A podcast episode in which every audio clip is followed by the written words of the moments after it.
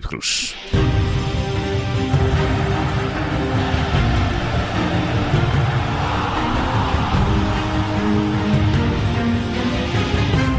Mais uma edição do Tie Break, hoje com o jornalista João Felipe Cruz. Bem-vindo, João. Olá, Hugo, boa tarde. Boa tarde. Hoje temos um tema que eh, é uma infelicidade, por assim dizer, não é? A saída de Nuno Espírito Santo do Wolverhampton na equipa mais portuguesa da Inglaterra. Essa aí, o comandante da Armada Lusa de, do Wolverhampton, subiu de divisão, bateu recordes pelo clube, voltou à Europa e fecha assim um ciclo depois de quatro anos. Este domingo marca a despedida em campo, eh, ou fora dele, Nuno Espírito Santo, no último jogo ao comando do Wolverhampton e com público nas bancadas. Já Wolverhampton que, que até chegou a criar um equipamento em homenagem Sim, aos portugueses. Bem sugestivo, não, é? Com aquelas cores, uh, as cores da, da, que a seleção nacional usa, nem mais. Ora, vamos recuar até 31 de maio de 2017, uh, porque há quase 4 anos, no Espírito Santo chegava ao Wolverhampton, num casamento que chegou hoje ao fim. O anúncio foi do, do dos Wolves. na altura, o Espírito Santo deixou o Porto no segundo lugar da Liga em 16-17, atrás do campeão Benfica, treinado por Rui Vitória. Mudou-se então para a Inglaterra, para um clube que tinha terminado a segunda divisão em 15º lugar e o resto já se sabe. Encontrou lá três portugueses no plantel, Ivan Cavaleiro, Helder Costa e Pedro Gonçalves, o melhor marcador desta edição da Liga Portuguesa, e começou a construir a tal armada lusa em terras de Sua Majestade. Eh, os Wolves contrataram para essa primeira época de Nuno Espírito Santo Rodrigo Miranda, Ruben Vinagre, Ruben Neves e Diogo Jota.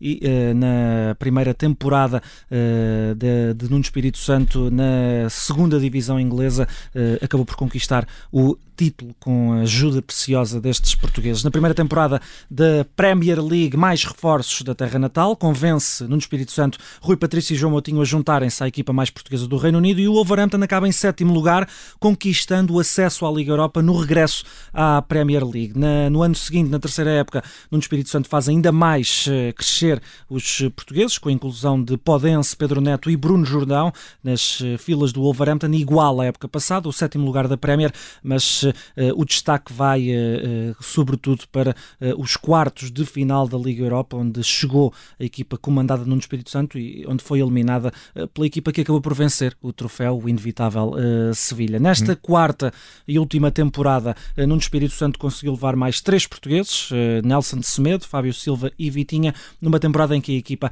acabou por desiludir, está neste momento em 12 lugar, muito longe dos lugares europeus e com um jogo ainda por fazer. Nessa última jornada da Premier League, domingo, no Molinex, uma partida que vai contar com o público, Nuno Espírito Santo faz a despedida frente ao Manchester United de Bruno Fernandes e em declarações aos canais de comunicação do Wolves, o treinador português frisou que está feliz por poder partilhar este último momento no clube com os adeptos como uma alcateia.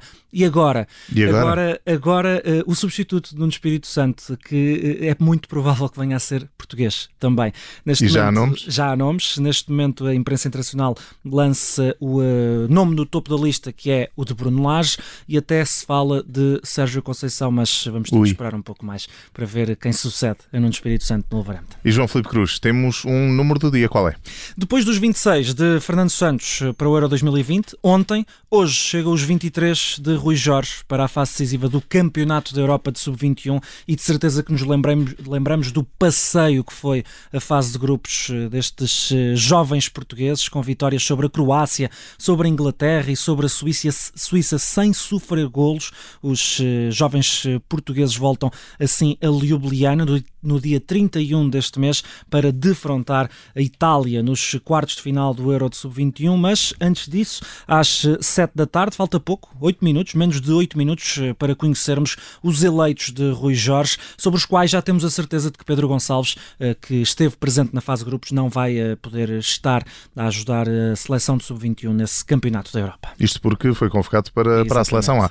E este, de resto, esta equipa de Sub-21 é uma das mais fortes dos últimos anos, não é, João? É uma geração, sem dúvida. As gerações também, nós estamos habituados, não é? Nas camadas jovens da seleção é sempre uh, provável que cheguemos longe nas várias competições em que participamos e esta realmente, de mais uma de, aos comandos de Rui Jorge, apaixonou na fase de grupos. Vitórias sem sofrer golos, uh, muito bom futebol daqueles uh, miúdos. Pedro Gonçalves, recordo-me também de Vitinha, que fez um, uma grande fase inicial, a defesa composta sobretudo por jogadores do Porto, com o Diogo Queiroz Pedrosa, o Diogo Leite, enfim, foi uh, um futebol muito atrativo de Portugal e, e muito elogiado. Um futuro auspicioso também para a seleção portuguesa. E como é hábito, terminamos este tie-break com a memória do dia. Recuamos até 2008, quando Douglas Costa, o jogador brasileiro que esteve este ano ao serviço do Bayern Munique, se estreou pelo Grêmio no Campeonato Brasileiro. Ele foi formado e é formado no Grêmio. Ainda fez a época seguinte e saiu para a Ucrânia, onde conquistou tudo pelo Shakhtar Donetsk,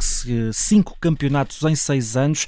Seguiu-se uma aventura de dois anos pelo Bayern de Munique, onde também foi campeão duas vezes. Repetiu a receita em Itália, três anos, três campeonatos.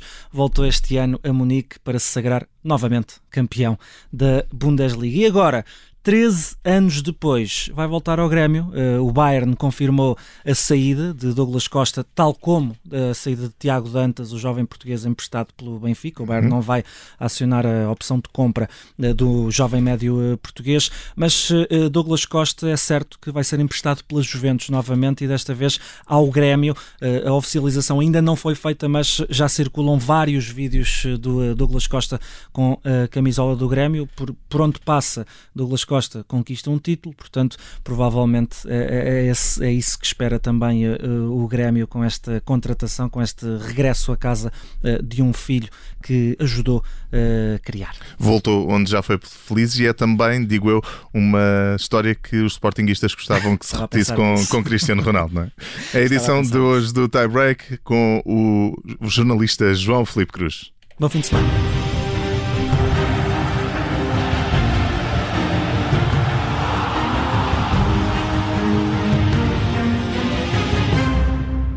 Radio